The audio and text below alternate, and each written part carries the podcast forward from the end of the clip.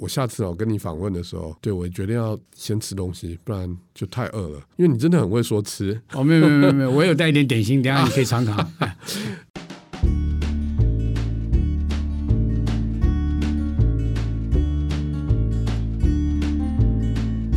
大家好，我是李明聪，放送观点为迷成品 Podcast 的单元节目之一。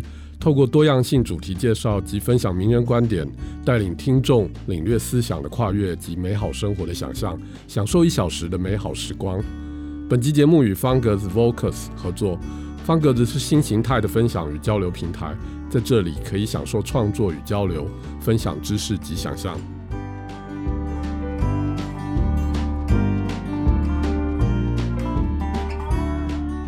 今天很高兴，我们邀请到舒国治这位。我想，所有华人世界都非常熟悉的散文家来跟我们聊一聊关于他二十年前他写了《理想的下午》，那么在二十年后，二零二零年，他即将有他的新的写作计划。那这个写作计划跟过往的这样的一个行程不太一样哈，他会先从网络开始。那我们就先来欢迎这个舒国治舒老师，或者我们叫他舒哥。呃，大家好，我是舒国治，呃。欢迎来到呃成品 Podcast。对，苏哥那个一讲话就好像散步的步调一样哈，大家不要觉得慢，因为有时候我们就是要 slow down 下来，那个感觉才会不一样哈。苏哥是不是跟我们聊一下？呃，我刚刚有提到，因为据说你在呃今年开始会有一个新的写作计划，而这个写作计划跟你的。嗯，知名的大作，当然你知名大作有很多本，其中一本就叫《理想的下午》，它转眼也二十年了哈。是，那今年二零二零年，这个二十年后，嗯，是有什么样一个新的契机，或者新的一种创作形式，会作为一个我们经常你知道，对于一个名作来讲，可能他很多年以后，作者或者评论者都会想要去回顾它哈。那对读者来讲也会很好奇，是不是跟大家先分享一下？呃，好，这个理想的下午呢，呃，出了二十年。那么这二十年里头呢，我从四十多岁的人到了六十多岁的人，那么、这个、突然暴露年龄，是是，这个二十年呢，啊、呃，在人生中很珍贵。但我因为没有什么啊、呃、了不起的这个事业，所以我呢还是只是。天天想办法找一点空档，好像觉得自己就很满意了。那么有的时候这些空档呢，到啊、出国坐了飞机到了日本也可以享受到。所以他们就聊到说：“那你啊、有没有考虑在网络平台上也来写稿子？那把你原来这些呃过生活的，把它写在。”网络上让人家手机也能够感觉到，就为了这样的事情，我就觉得试一下。这第一，第二就是今年有疫情，所以去年的下半年呢，我已经开始写了一些我很想写的东西，当然跟我年龄有关。一来是这个日本的美学，我怎么样子的感受；二呢是吃饭的这些东西，越吃越简略，可是呢设法味道要很啊、呃、深刻。所以在这样的情形下呢，去年年下半年我就在想这个事情，一弄到今年年初开始有疫情，就在家里变得都是写笔记一样，也写了很多。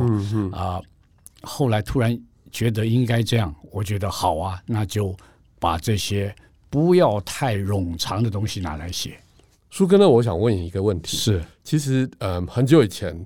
当我看到《理想的下午》这个命题的时候，我就已经很好奇，是就为什么是特别下午呢，而不是早上或者晚上，其他的每一天的不一样的时刻，而是特别。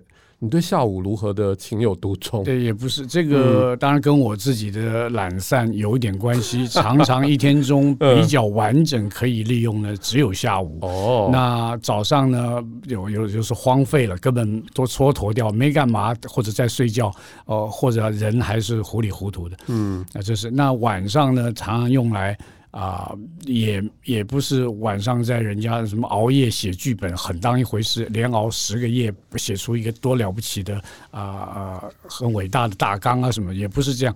所以我的下午啊相对比较多，所以所以而且那个时候我因为在呃人间副刊写三少四壮集这个专栏，嗯、所以每一个礼拜一下就到了。那个礼拜最不想写稿，后来就想。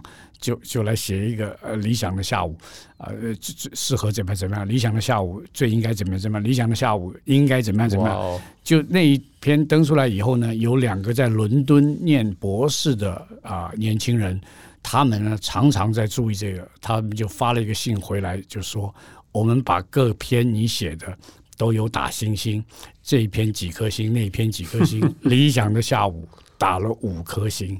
后来我要出书的时候，我东想西想，我说就用这个做书名吧。哦，就没想到大家觉得这个是个多么平白无奇的字眼。可是，在那个时代还可以，大家呃觉得没有那么的陈腔滥调到不用接触，这是第一。然后是二零一零年的中国大陆，我出了简体版的时时候，他们也觉得年轻人啊、文青。喜欢一个新的写作的文类是啊、讲旅行的，也很接受这样的用字啊、呃，所以运气还蛮好啊。其实那个时候，您刚刚说到那个有英国留学生觉得很喜欢，是，是。其实刚好你出那本书的时候，就是我去英国念书的时候，是是，是。所以我也真的是就是在那个时候看那个书的感觉特别有味道，一方面有一点点。关于亚洲的乡愁，哈，就是台湾的、日本的，但另外一方面又那个慢调的一个下午那个感觉，其实我在英国反而是呃，因为离开了台湾，所以那感受特别强。是，然后另外一个跟苏哥分享，就是呃，这个书名其实对我影响蛮大的，因为不瞒你说，呃，两年前我出我那个边读边走的时候，是原本那个书名的选择。那么编辑说要给我一个好像我经常会给人的感觉是学者，啊，所以要叫什么阅读关系学啦，阅读社会学，总之就是有个叉叉学。是，但我说我不要，我说我要有一种比较能够体现那个书里面那个感觉，但是不那么硬起来，是不那么假掰的叉叉学的这种感觉。他们就问我说：“那老师你要什么样的感觉？”我就说。我要书哥那种理想的下午的那种感觉，所以真的，所以后来我们就想了好久，真的想，真的想了快一个月吧。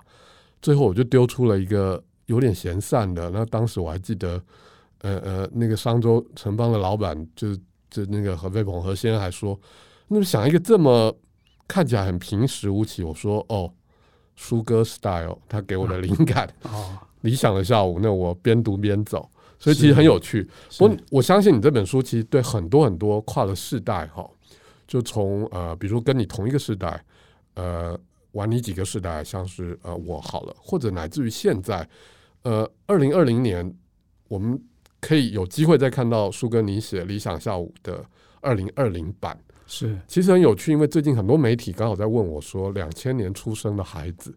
所谓 Z 世代，今年刚好满二十岁，是，所以你怎么看？就是你跨越了世代，这个读者，呃，从你的世代，然后往后一直到现在，甚至跟你的书一样年纪的读者，我觉得他们，我也不能说是了解，他们有他们的课题啊、嗯呃，只要跟古典的沾上一个百分之二三十，我觉得已经。呃，很不容易了。是，假如说他们知道有一种东西叫做原子笔、硬笔字，他也写一点，那还愿意看这个字的感觉，那很不错。虽然他都是按键在在打字，假如他还知道有一点东西叫书法，很偶尔自己拿起来挥舞，也蛮不错的。那那也很好啊，那个那个。而而我我是不需要这个，出生的时候已经不需要穿长衫了。可是这种衣服啊、我还可以欣赏它。但是硬要去穿成怪里怪气，我还会看出它的啊。呃，邪魔外道感，所以我常常讲，就是说，呃，我是穿卡其裤啊，也可以泡茶的，不需要穿茶人服的。对，那我也是可以穿白衬衫啊，这个这个这个牛仔裤啊，打太极拳不需要穿成郑曼青穿的那个衣服才能打拳。不用硬求反骨就对了。呃，对，不，因为这时代它很容易有一个应该冲洗出来的模样，而那个模样你也不要以为它就是呃未来，它有的就是当下的。所以，所以，但是不要把以前，尤其以前正准备要改，你不让他改，还还真不行啊。嗯，哎，那苏哥，你谈谈你这一次呃二十年后你要写的新的计划，不管说是形式，因为刚刚你有提到说是使用网络的方式，是是是，所以呃，您的意思是说这一次的写稿其实就是透过网络平台，是。呃边一边写一边发表在网络上，是是是是是，每个、哦、每个礼拜。定期的也是每个礼拜，啊、每个礼拜所以大概呃出两篇吧，两篇、啊、三天。呃出一篇，四天再出一篇，大概就差不多这样。那呃一滴也也很大的量，但是这就是一个规律，而不是沉重。那最主要就是你要去想啊、呃，大家读起来是在手机上觉得哎能够。今天停一下，看了很高兴。哦，那甚至心里想说，我晚一点碰到谁，我就要跟他聊聊这个，因为呃，他讲的这个红烧肉呢，很得我的，深得我心。对，那他现在批评的日本的某一个什么什么，我也心中觉得有一点道理。虽然我自己不一定是纯粹同意者，所以这个是手机上看东西啊。呃心里头也可以有很丰沛的感受的，挺好，而且易于跟别人分享。是是是是。那树哥，你可不可以跟我们聊一下？就是说，你大概有哪几个方向？呃，你打算要书写的？比如说，呃，在。之前的那个理想的下午，乃至于呃，你其他的，比如说京都的门外汉或等等其他的著作，类似的主题，在未来你接下来以一个礼拜两篇的这个节奏，会有哪些呃比较明确的或者比较大块的主题是你会去碰触到的？对，呃，最主要就是啊、呃，是享受。短暂的乐趣的这个核心，嗯，那这个核心可以用在第一呢，就是写一点日本，因为我去日本呢，真正是门外汉，我不懂日文，可是日本怎么会有那么多的 moment，你都觉得很享受，所以这个叫做在日本旅行，台湾人他。呃，爱了那么多年，好有共鸣。哎，那实在、嗯、那有的是太贪心的，要到那边豪爽豪爽一下，那也有，就是他买的好爽，他吃的好好奢华的爽，或者好放肆的那个红豆又甜的，吃那么多的量啊，那有的是这样。但整整个来讲，日本是很可以啊、呃，让我们去审美，嗯、每一个片刻都都很。有这个旅行的乐趣，今年都还没有机会去，今年没有没有没有，只能卧游，只能卧游。哎，对，那这个我很希望写一个，就是这个日本的呃赏美日，就是旅游在日本的这个东西。虽然不能去，我我也很有很多想要写的。那另外一个呢，就是写一点吃啊，因为我我现在。啊，我写词都是为我自己，我我不是为美食家这个头衔，或者为了提升台湾啊呃吃东西在国际上啊越攀越高，呃，我对这个我我不想想太多。那另外就是这个吃也要吃在宇宙里，就是说啊，台湾是什么生态，我们的嘴巴从这个生态啊怎么。大家怎么调和？啊，他他种的我们能吃，我们不要吃的太急，所以叫这个鸡早一点长长大。这些都是你跟生态你没好好对话的嘛。那这个是吃，另外一个就是生活，就是随时很多我的生活的观察。当然，我还希望加一点美国，因为我已经新的啊，我已经很多年。啊、呃，跟之前出的书有关。有呃，跟上个月我出了一本老文章，把它结集的《公路遥远的公路》。嗯，那这个遥远的公路，那个当年得奖这篇散文呢，已经都二十二年了，一九九八年。可是另外还有八十年代我在美国啊、呃、浪途中写的一些不太成熟的文章，都结在那个集子里。所以经过了那么多年，我回看美国和台湾。那么多的去过美国、喜欢过美国、研究过美国的台湾的百姓们，我很希望从我的观点，呃，讲一点，让他们大家来参与，啊、呃嗯，看看怎么样。那所以我也很希望啊、呃，把我原来想到的一点美国，到了年纪比较长的时候，可不可以再回顾的来写一点？哇，这是个反刍的概念哈，是是有一点这样，挺好的。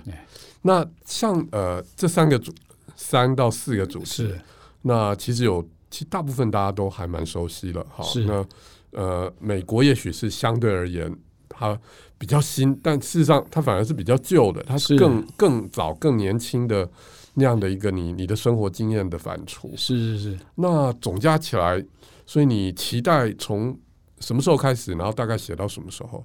呃，九月下旬，然后要写到明年呃九月，嗯，至至少这一这一档要把它呃这个这个工作要把它做完了。哎，是每每个礼拜写两篇，那比三少四壮还要密集了。是是是是。那树哥，你现在的作息如何？就是可不可以跟我们聊一聊你过生活的那个节奏感？我相信大家。应该有很多人，你知道，小时候我们都听过一个故事，就是所谓交换人生哈，就是 A 会渴望 B 的人生，B 又觉得哦没有哎、欸，你 A 比较好，所以我们来交换个一天的人生。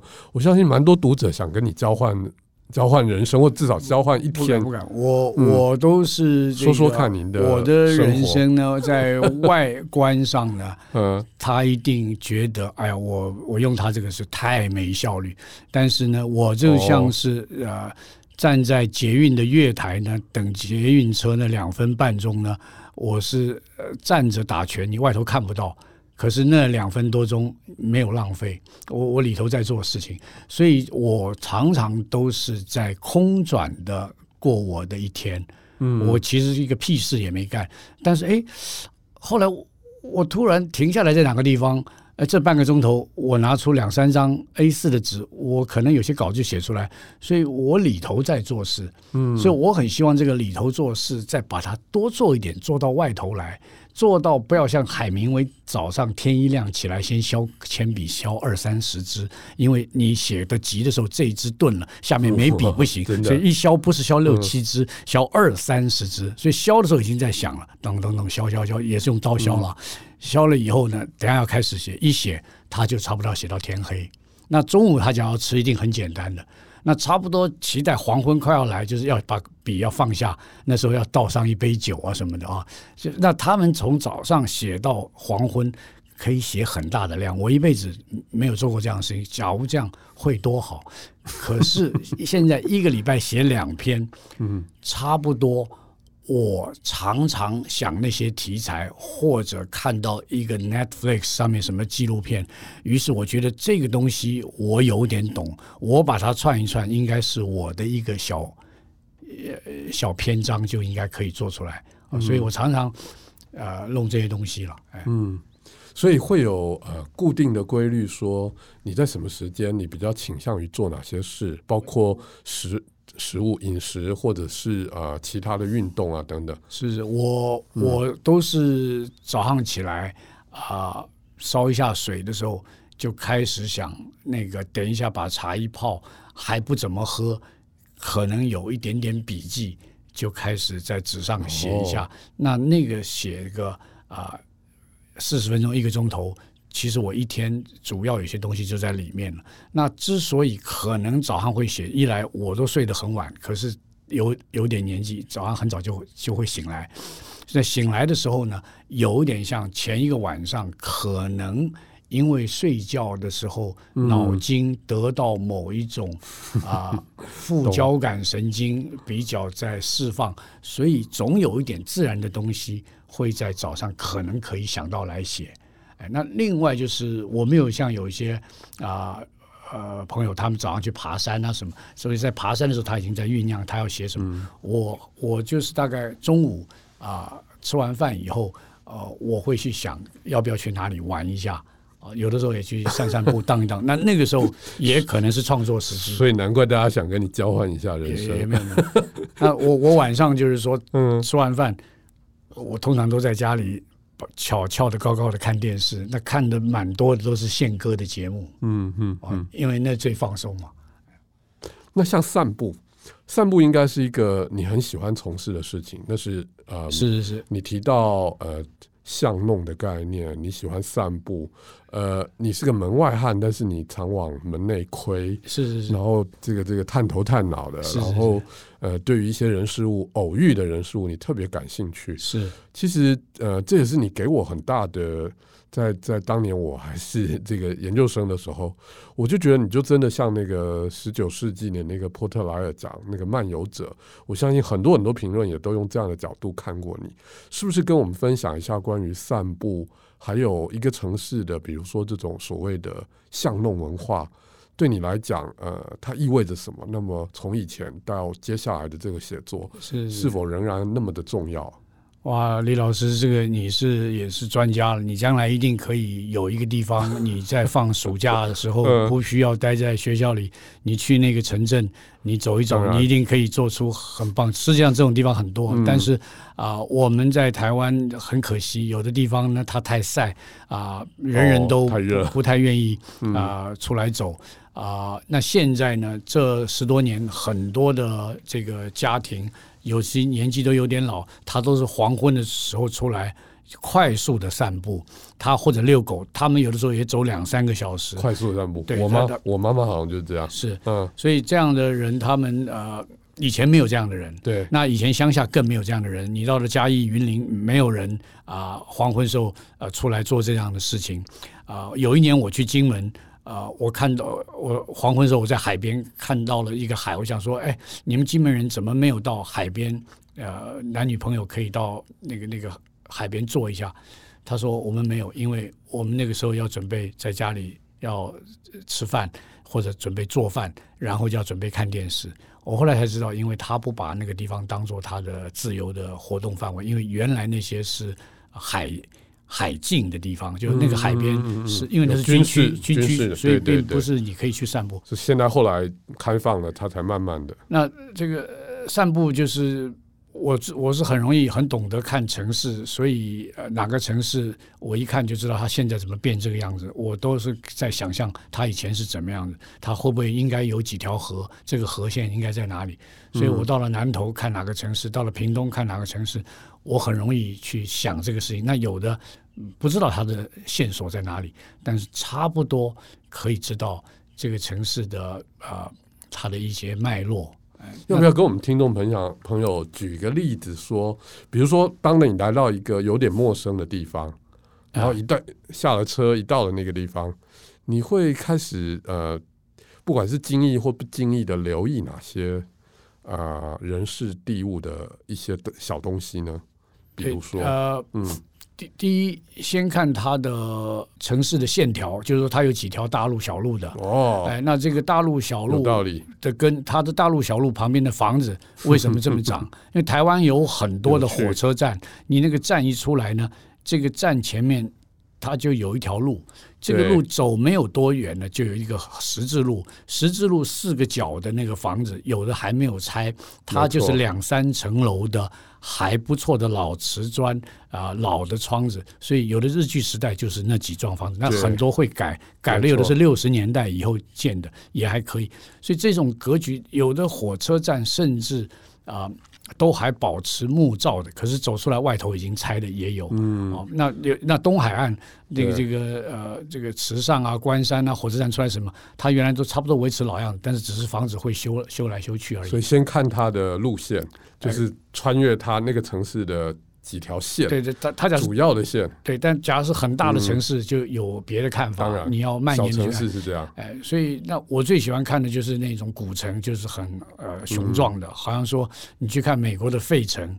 哦，那它是当年原来几乎要做国都的那种古城，嗯，那那个时候的呃古代的这个先贤，他就去设计几个最早的公园，那那个公园长的样子，还有他公园前面的那个雕像，嗯，那个雕像就是那个时代的艺术品的，找到高手来做，但是啊、呃，就是中规中矩的，呃，然然后这些河为什么会弯度这么好？你怎么会挑在这里？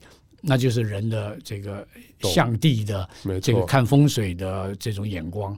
那一般来讲，那个城可以挡很久，一定早就向的是最好。那这很容易就可以感觉得到。是，所以路、建筑物、呃河，然后人们游憩的公园周边的一些游游憩，你就要你就要你就要放胆跑远一点。所以有的时候这个地方好像不错，中间有些地方不行，再远一点又可以，就好像说台北市，你假如向北走，你在中山北路二段以后向北，嗯，到了靠近晴光市场啊，或者大同工学院的附近，大同工学院会有那么大一块地建成工学院，当年一定是田地。那然后晴光市场后面在新生北路。那些地方一定都是后来房子盖得很方正，就是说它原来也是田，而且是水。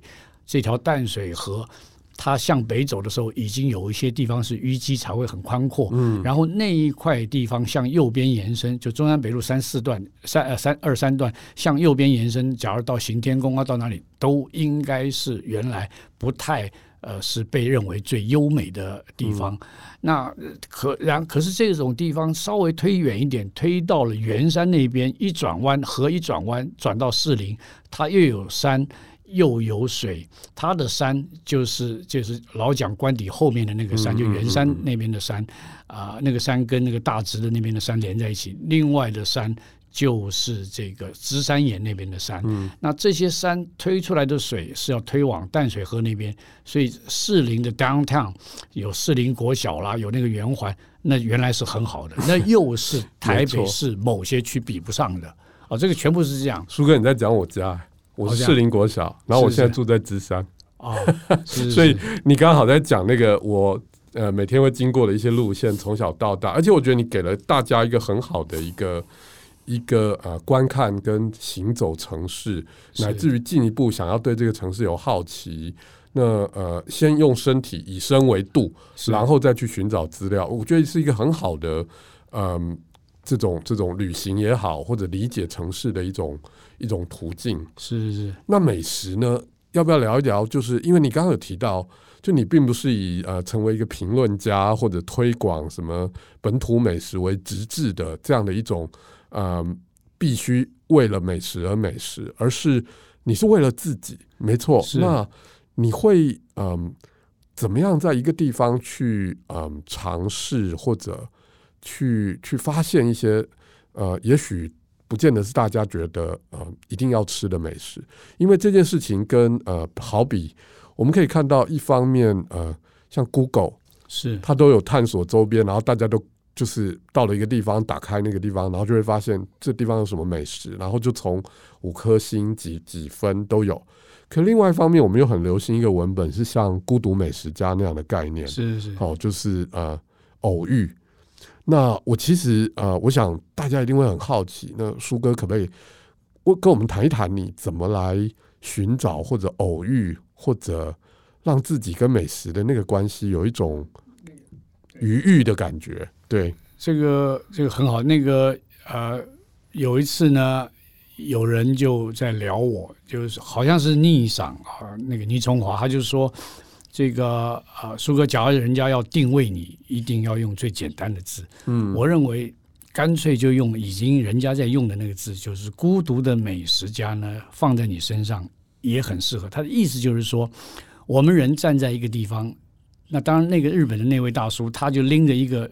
手提箱，他想我现在工作做完了，对对对，一走出来，手提箱还没放下去，我这个眼睛直觉就开始这样两边望一下，然后我的鼻子要想办法，是不是不小心吸下的话，有一个巷子的香味就从那边窜过来。那三在我面前三四条分叉的巷子，这一条从右边来的话，那我当然就向右转。就是说，所谓孤独的美食家，他的那一个啊、呃，他的那个造型，把这个人塑造成这样。啊，我们人生就是这样。我们现在到了这里去想，哎呀，我刚退伍，我下面应该找哪个工作？他妈很多工作可以找，可是他打开来，最后决定那个，结果那个后来就做下去了，而且可能很棒。现在可能去做一个小弟，后来这个小弟就可能做了创意总监，那公司还是同一个。啊，总之，这个孤独的美食家这种概念，就是我们在台北要去找吃。呃，假如你是在台北成长，你会有一种感觉。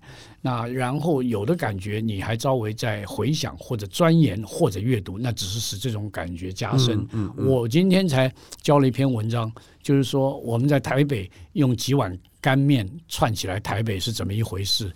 那我讲到了，就是说像永康街这三个字，它当年就是很世故的，有些食物是在那边。他要最厉害，因为那边住的人他会需要那个食物，嗯、所以五六十年前，全台湾最好的版本的生煎包子是要在永康街哦。那那家店他后来还经营，可是他就不会再做那么好，就是跟他的客群，周遭的客群跟他后来不会做，或者他的旁边的人不做，是原来只会做的那个人他老了或怎么样，这个生煎包子就是最好的要在永康街，因为那边的人是吃这个东西。对对，我的意思。然后。最好的葱油饼是在呃平底锅上煎了以后夹起来，放在下头的烤炉里，炭火烤炉里再烤一烤，再拿出来。所以这个葱油饼比较 solid。那这种葱油饼五十年前也是在永康街那种地方会有的啊。总之就是有很多有些区域，它为什么豆浆会好厉害？所以永和桥头的豆浆店在六十年代的时候也很有名啊。所以这个这个。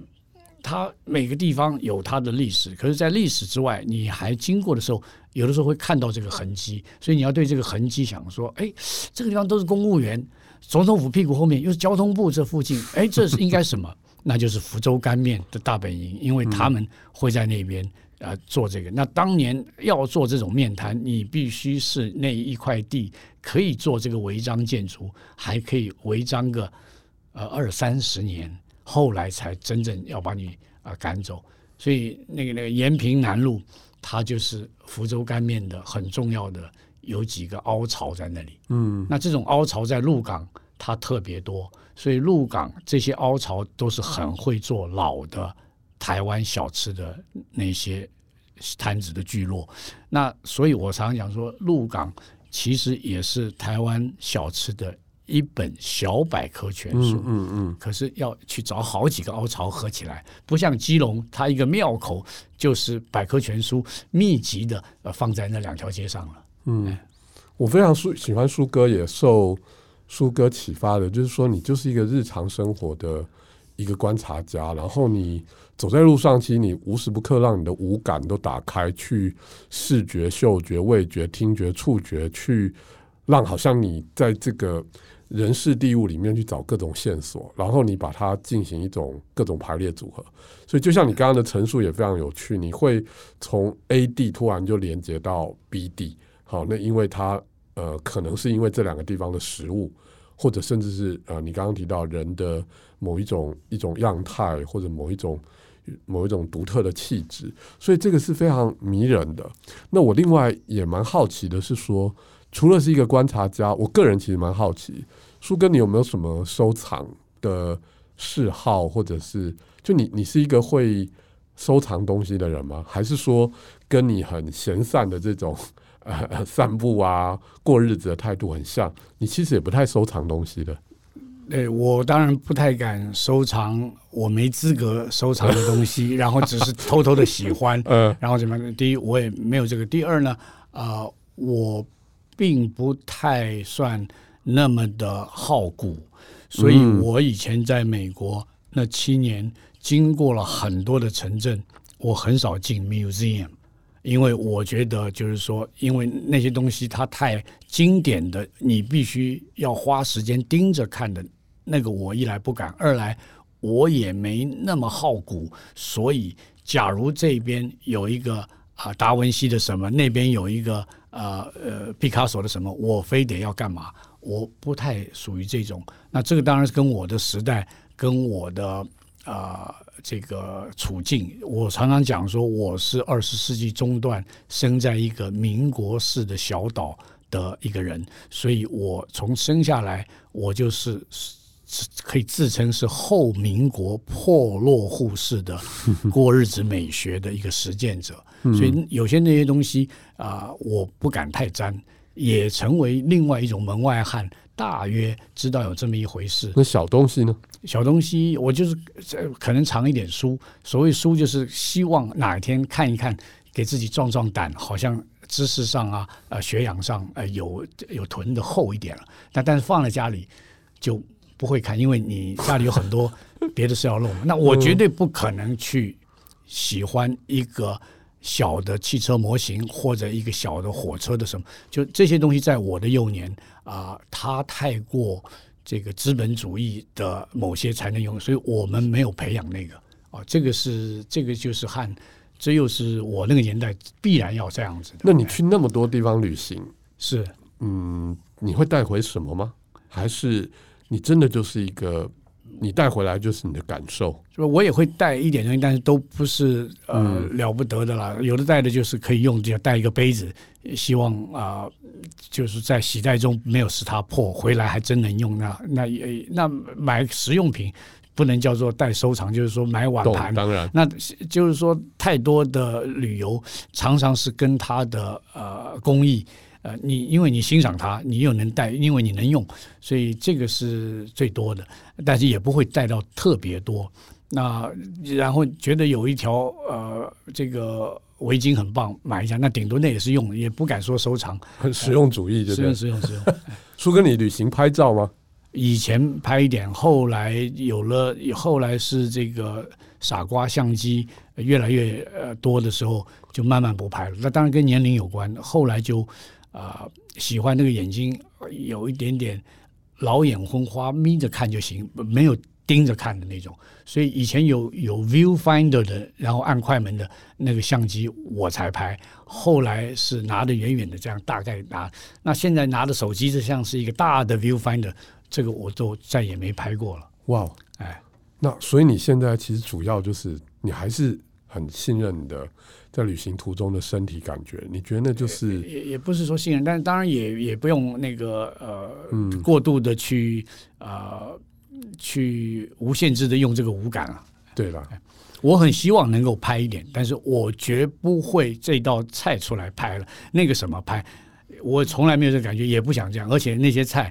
啊、呃，有的时候，呃，我太太已经拍了，那我也从来没有说，哎，手机调出来我看一下那个菜怎么样，我不可能看一眼的，所以拍了几乎是没有用的。啊，就拍了也没用。哎，后来我发现，假如要写好的吃的文章，不要有照片，因为那一些写的很用心的台湾的吃的写家们，嗯、他写的这么用心，可是他的照片一在旁边，那个文章就没有意思了，而且这本书就烂了。我都不知道为什么，所以他不该附那些照片。你是本格派的，就是那个食物就是要回到唐鲁孙讲那个菜，你唐鲁孙你不要自己就是说有空自己再画个插画，虽然那时候还不没有什么照片照相机带身边。假如你画插画，你毁了它，你就写就好。所以你喜欢那个直接就是你知道你记忆中的嗅觉。我请问你，我我就把它文字化。我前几天跟他们聊天，我说很多人都拍视频。三分钟、五分钟、八分钟、十分钟，我假如讲个音频讲红烧肉，他也是红烧肉，可是他拍或者怎么样，然后拍的很棒，有的是米其林高手拍，有的是老奶奶做，他拍片子也很长。我说我要有办法只讲两分半钟，我的点击率 要高过他们几百倍，因为他只要听就觉得这个红烧肉，而且假如是写的话，不要有红烧肉照片，红烧肉照片哪一张照片你想心中想他会是厉害的，不用看。嗯，你你写写完了就行了嘛？哪里需要一个红烧肉照片？苏哥，你这访谈结束，大家都要找你讲两分半的说菜说肉的音频，然后让大家口水都流下来，太有趣了。那那像这样的一个嗯，这样的一种过生活的态度哈，就是说其实蛮有趣的。一方面是呃，如果有人说您过生活很有态度，但你反而。我想你会笑着说：“没有，我其实没有特别在坚持什么。可是好像没有特别在坚持或者要求什么的过程，其实那就是另外一种在好像大家都在呃急于要去追求什么的过程里面，它变成了一种很独特的态度哈。那嗯，我们来继续来聊聊美食吧。就是说，在你新的写作计划里面，呃，美食还是会出现的。那你会有一个什么样的呃，除了一般性的，就是说嗯。你就是这种日常采集式的写法以外，你会不会比较有系统性的在这一次的写作计划里面有什么样的想法？系统性的来呃重新串美食这件事呢？呃，不敢说系统性，但是我想写的再啊、绵密一点、详尽一点，就是说，呃，我们最爱呃最爱吃的菜，哪怕是最这个平常的，呃，怎么样，我再把它讲的让人更想把它做好。另外就是台湾人呃绝对跑不掉的会吃的那些。呃，东西啊，尤、呃、尤其是日常的这些青菜，我是米其林的主厨们绝对不会去做的啊、那那那可是这是我们必然要吃的，而且是绝对不用去特别做成呃特别的口味，因为每个都是都是原味，都是本味。你怎么样把它做得好，然后做的哪一个做干一点，哪个做湿一点。啊，哪个做的少一点，所以你今天只能吃的一条羹的这个量的哪些菜？好像像雪里红啊，台湾的雪里红呢，它腌的太浅，所以很绿。那呃，老的雪里红就是腌的黄的，就变成了所谓雪菜肉丝面的那个雪菜。那那个雪菜肉丝面的美学，为什么你在苏州、上海吃到你很高兴，而且很便宜，而且馆子很脏的那碗面，就几块钱人民币？它是的沫沫那么少，然后切的那么细，可是居然最好吃，这就是美学。你不能多给他，然后你那个叶子不能大大的拉起来不断的。嗯、哦，这这些呃，我就很喜欢在这上面这样子去写东西。哎，你有没有呃发现有哪些？比如说，因为美食很容易，它其实就呃代代相传了。那我们现在也经常就会谈到，不管是传统的市场或者街边店的小吃，呃，第二代、第三代，其实呃，在这种换手的过程里面，呃，有的成功，有的失败，有的大家拍手叫好，说这个转型很成功，有的大家觉得味道尽失，不太对了。呃，能不能举一举，从您的角度感受到了一些例子，有哪些是你觉得，嗯、它就不见了，就是往下传以后。原本很好的味道，即使仍然看起来受欢迎，但是它不一样。另外反过来说，有没有是你觉得印象很深刻？是说，呃，这个换了代以后往下传了，那有一些改变，就这改变对你来讲觉得蛮好的。嗯、一定有那个有很多新式的做有些东西啊、呃，是他自己做，他不一定是从他。爷爷或爸爸的手上接了，啊、呃，做的更好，超越他，倒不见得是。就是我觉得就是要看他本人，绝不因为侯孝贤拍片拍的很厉害，侯孝贤的下一代啊、呃、拍的不不需要去比这个，就是他他他自己会去做什么就做什么。嗯嗯、那这个他爸爸原来是全台北做干面做做的最好，可他小孩想要去做这个啊、呃、披萨。做的好一样的意思啊！假如他还能够传承到一点，原来这个家庭对于吃就很有眼光，那那就好。呃，但整个来讲啊、呃，台湾的最老实的、最乡土的、最家庭的那些高妙的饮食，应该是会有一点衰落。嗯、那但是别的东西会慢慢起来。呃，不一定，这一定是不好。哎，呃，现在在家里头做饭的，尤其今年，其实更多了，因为在家时间多了。哦、对，然后疫情，然后有的时有的时候还不愿意到外头去，也不方便你去。那另外就是这个呃，家人有的从海外回来，就小孩叫他休学，呃，本来说用视频上上课，后来想想，不管你怎么样，你就反正留在台湾，那最后。呃，全家吃饭就变得很开心的事情，所以就大家各显身手啊。我觉得就是你要那个吃，就是想要把它变好就越好，而不是你这个国家富裕就自然应该好，没有这回事。或者米其林来你这边报道多几次，那 那是台湾人，呃，也是他们米其林的队伍有的时候很大的迷失，他想他对亚洲要多一点琢磨。有一些墨，你还没有深入探讨，你别乱琢，你留白好一点嘛。你那个墨一下去，你毁了这张画了。对，嗯，那我除了这个小吃以外，哈，嗯，对我觉得很有趣，就是跟你聊。我下次我跟你访问的时候，对我决定要先吃东西，不然就太饿了。因为你真的很会说吃哦，没有没有没有，我有带一点点心，等下你可以尝尝。那除了吃以外，其实蛮好奇，就是啊、呃，我们回过头来聊聊旅行这件事哈，就是因为今年疫情嘛，因为大家都没办法出国。那嗯，如果疫情有一天，当然希望就是它会控制，呃，全面解禁了。苏哥想要去的第一个地方是哪里？呃。假如最不费脑筋，通常这个飞机票一定先是日本啊、呃嗯，因为呢，它啊、呃，它最没有负担。嗯、假如它不够太这次让你满意，可是它花费最低，因为很近嘛啊、然后它的住也相对便宜。西方国家反正在这个八十年代末九十年代初。之后，就台湾钱淹脚目，开始很好像股票很高，西方也在有一点小变动。后来欧洲有了欧元，反正很多东西都贵。美国呢，原来多么多么便宜啊、这个汽油也很便宜，所以车子开了根本不花什么钱，睡在自己车上啊、很轻松。后来他。也不是这样，就原来你住一个十块钱上下十一二块的 motel 的钱，后来都不是这样的钱，所以所以呃，所以所以日本最划算。哦，那这个是我心里这样想，很可能，哎哦，我既然解禁了，我不啰嗦，先去冰岛，因为不然冰都要融化，也也有可能，通常不会，我都是去便宜的地方。哎，那如果有一个呃。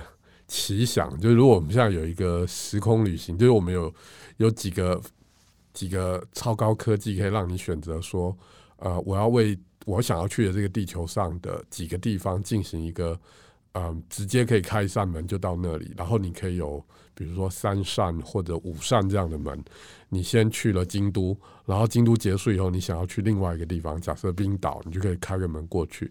你有想过这种完美的时空穿越的旅行，然后？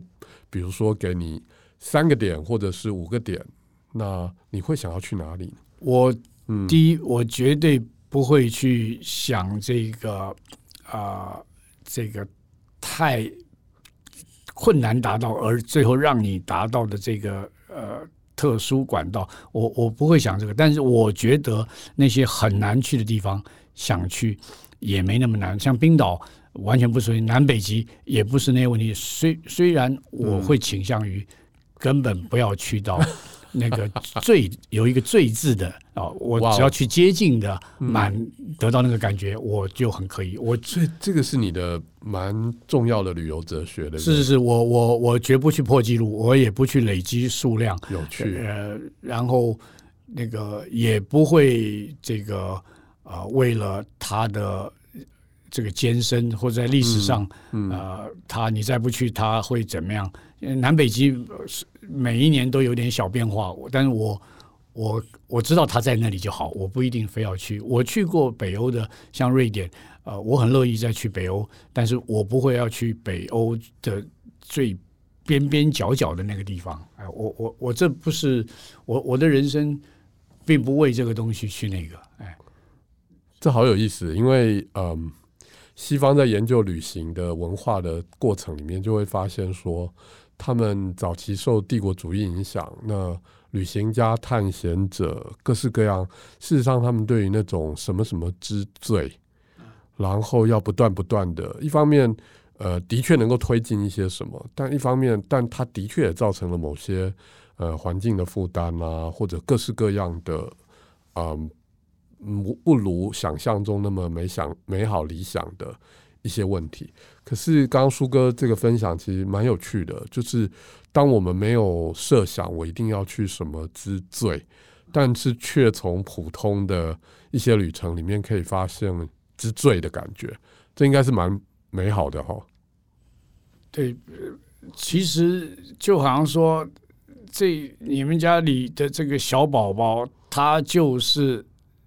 偶尔讲笑话是讲到最好笑就可以，他不必是作文比赛全台北市的呃第一名，他不必是画画最怎么样，哪个最怎么样，他只有一个很小的罪，或者甚至微不足道，就是有一天他的那个笑话应该是这三个礼拜他们方圆五百公尺的家庭里面最好笑的，他就可以了。好可爱，苏哥，你年轻的时候就有想过，呃，后来你会喜欢这样的生活、旅游，呃，这样的方式或者节奏吗？我完全没有想过，我从来没有这个旅游，这因为在我们年轻的时候，只有怎么样天天去玩，那那个的玩是为了追求一种社会氛围，它是很没有色彩，好像很低落的。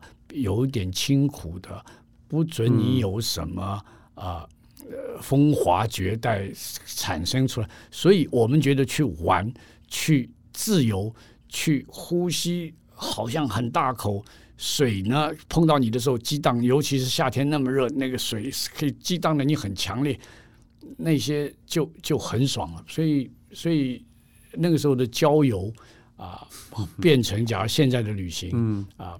也就可以了，绝对不需要，好像旅行还可以，一个不小心可能可以做到，呃，小铁达尼号去坐游轮那种啊。那游轮这个好厉害，三十年代的那个 National Geographic 这种杂志都是游轮广告，而那个时候很多的人啊，西方人他因此可以去到京都，就三十年代的老外写京都。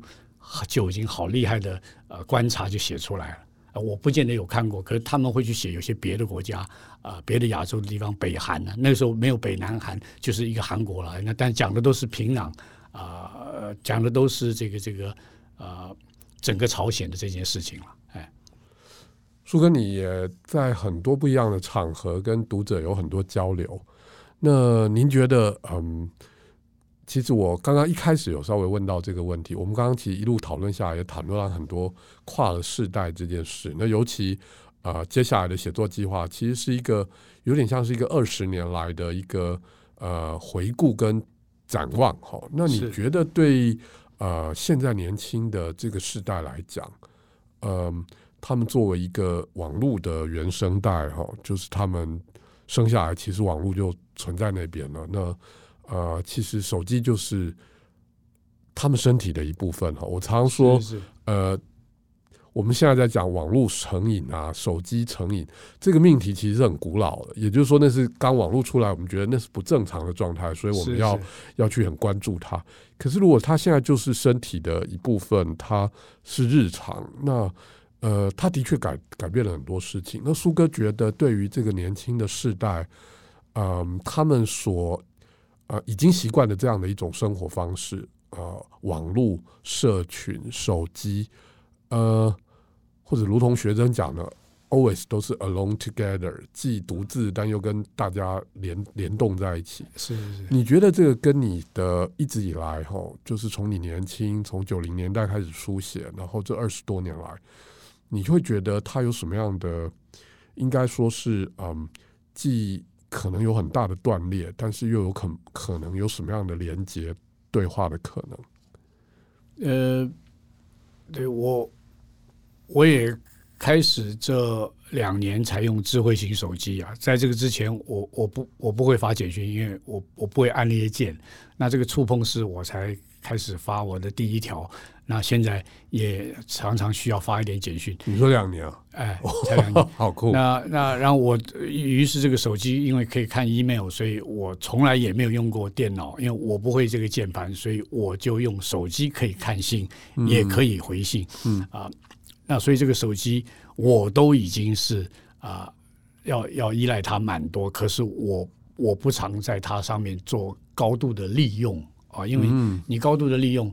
你就是高度的呃被奴役，对，一样意思。所以那呃，所以我不敢讲这个好跟不好，因为 Steve Jobs 这种太可怕，他就是可以，就是说，就像有一种人，他发明了一种不必在地面上滚轮子的计程车，所以你在纽约都在天空上计程车过来，计程车过去，所以每个人的那个那个坐标有一点点不一样，那个车就过了，可以的。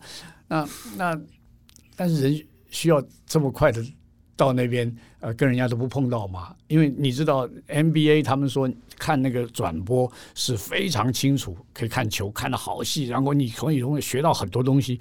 但是他们说，假如你去看现场，那种经验是太棒，因为那么。壮的人，那么身上那么多汗，可是他要过来，你要挡他，可是快要碰到，不能真碰到，也不能把人家撞开，就在他的身体边刷刷刷刷碰一下，刷刷刷刷过去过人，然后上来呃灌篮还是怎么样，就是真的跟武林高手这个对接，只是我不打你，你不打我，可是经由一个你要拿我球，我要我的球过去，所以碰过来碰过去，有一点要碰到，擦边边过去。所以看 NBA 的那个跟看那个搏击在啊、呃、那个拳击场那种，其实看 NBA 一样意思，就也是看武看武艺嘛，看他的武艺的高强，而他不用把人打得鼻青脸肿嘛。嗯、是，所以在场然后身体的感觉，这些没有办法取代的，即使在数位时代，说不定反而更加重要或者更加珍贵的这个感觉，他绝对会。有一天呼唤起他本能的需要，所以他想要断绝手机一个月，所以那个手机就不带了。以后呢，他去美国国家公园又露营又 hiking，然后生活吃一点他的干粮。一个月，这一个月他的手机不带。当然，他随时会到哪个地方去登记，就是说我现在呃。几月几号？我经过了哪里？意思就是说，假如有人觉得我很可能就失踪，被熊吃了，嗯、我没有啊。但或者他自己找另外一个方式到哪个地方去发个讯号，呃，给到办公室的秘书说他走到哪个程度。但是总之他会期望一个月每一年一次，后来一个月要两次或者三次，后来就是说。他手机一天只看见，因为他后来尝尽了这个，嗯、所以他开始要戒这个的时候，他产产生了就是这种比较很阴就比较狠的手段了，有这个可能，蛮好的。哎，这听起来像是未来版的生活的在超前的部署，是是是，可他使用的方式却是一个非常返璞归真的一种方式。是是是是，那今天我想。我们聊得很愉快，然后大概到这边我们告一段落。但是我想听众朋友也会非常好奇，就是呃，舒哥在写这个新的嗯书写计划的过程哈，那希望跟舒哥有更面对面的有一些接触。所以在十月三十一号的下午两点，会在成品松烟馆的三楼会有一个呃，你关于这样的一个新的书写计划的讲座，对吧？是对。那呃，我再说一次，在松烟成品的三楼的 Forum 会有舒国治老师的二零二零理想的下午讲座。那舒老师会跟我们分享关于刚刚我们已经讲到很多，但是还可以继续聊下去各种舒适生活的种种风貌。舒适生活听起来蛮有说服力的，谢谢谢谢，真的是您的信，然后真的也是很舒适的生活哈。那在这段时间，苏老师也会准备他心目中最适切搭配的小吃美食，让参与的朋友一起来享受这个理想的午后，那享受一场专属于各位的舒适旅行。那今天很高兴，我们有这个机会跟苏老师一起来聊，呃，聊生活，聊旅行，聊美食，聊数位时代未来的。在在超前部署，那么也非常谢谢各位的收听，放送观点啊、呃，是迷成品 Podcast 的单元节目之一。那我们今天邀请舒老师来到现场，那谢谢舒老师的分享。我想大家听了肚子也都饿了，也想去散步了。那我们今天就到这边告一段落，下次见，拜拜，谢谢，拜拜。